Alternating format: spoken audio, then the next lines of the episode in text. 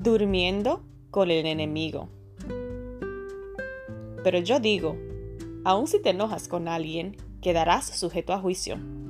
Si llamas a alguien idiota, corres peligro de que te lleven ante el tribunal. Y si maldices a alguien, corres peligro de caer en los fuegos del infierno.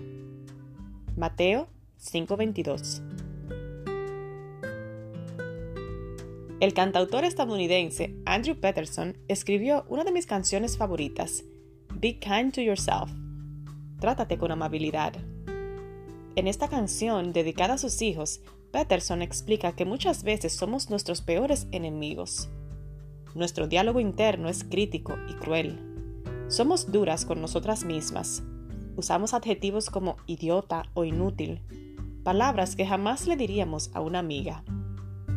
Al final de la canción, Peterson reflexiona y dice, Debes aprender a amar, aprender a amar a tus enemigos, aun si el enemigo eres tú.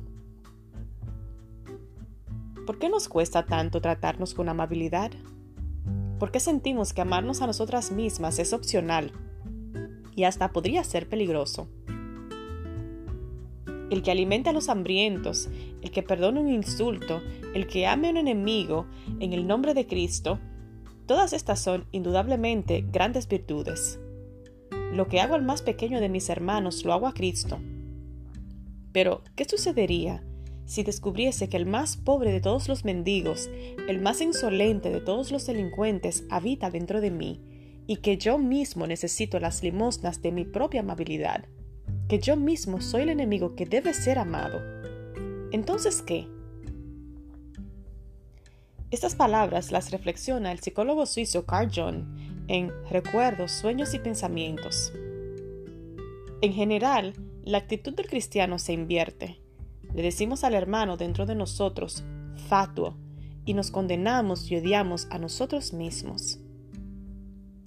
Justamente, cuanto más necesitamos autocompasión, después de haber cometido un error, más tentadas nos sentimos a ser crueles con nosotras mismas. Es como si creyéramos que la compasión nos volverá perezosas, que si nos tratamos bien dejaremos de esforzarnos.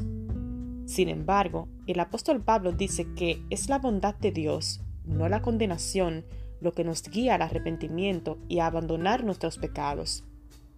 Imitemos a Cristo, tratémonos con amor y compasión.